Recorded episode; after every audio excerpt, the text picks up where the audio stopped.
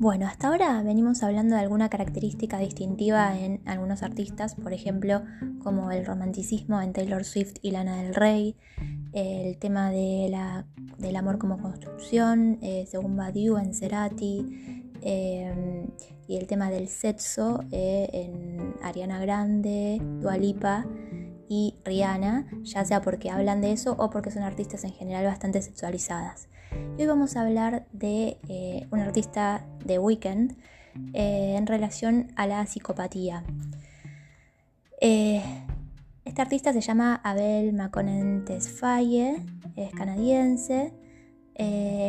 y bueno, vamos a, analizar primero algunas letras y luego algunas cosas de sus videos. Por ejemplo, en The Hills dice, cuando estoy jodido, ese es mi verdadero yo. Esto es una forma de decir que el resto del tiempo es una pantalla, ¿no? Muy característico de la psicopatía de eh, mostrarse como eh, espera, ¿no? Que, se comporte socialmente y que sea todo una falsedad, en verdad.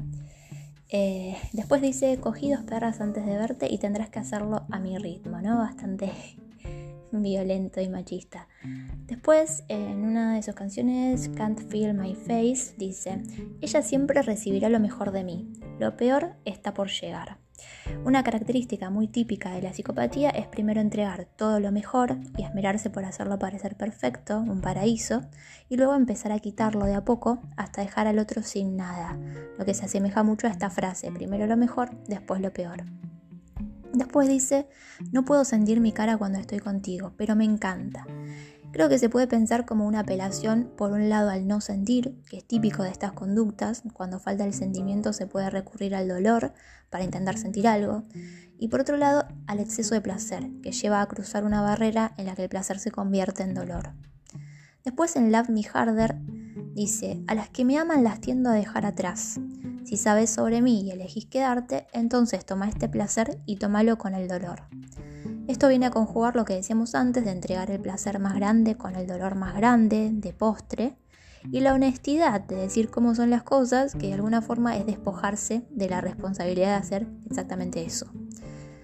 Después, en sus videos, siempre hay imágenes violentas. Por ejemplo, en The Hills, él sale lastimado de un auto que volcó y luego se incendia. En The Blinding Lights, él anda en auto a toda velocidad, al límite.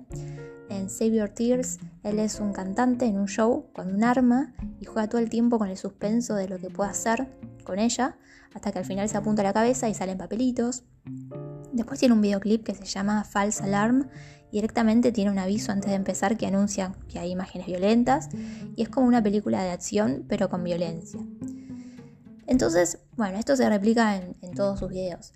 Eh, es parte de, su arte, ¿no? Él maneja un género, se puede decir que es como una mezcla de terror, suspenso y acción, en el sentido de vivir al límite, en el exceso, con fantasías un poco sádicas, masoquistas y violentas, lo cual es una forma de vivir la fantasía en el arte. Te puede gustar o no, no estamos para jugar si está bien o no, es solamente arte. Y mientras quede en ese ámbito, es solo una forma de expresión. No conozco su personalidad, cómo es él en la vida privada, lo que nos importa acá es el análisis de su arte. Lo que tiene de bueno es que es original, es diferente, es, jugado, es jugado, es como un joker de la música pop. Y está bueno saber esto, porque sus canciones son muy arriba, levantan el ánimo, y una vez las escucha sin saber qué dicen. Entonces es interesante conocer un poco más al respecto, conocer lo complejo de los artistas, que no son solo la melodía que suena, sino las letras, la producción audiovisual, la estética y el personaje que arman, y disfrutar de la música.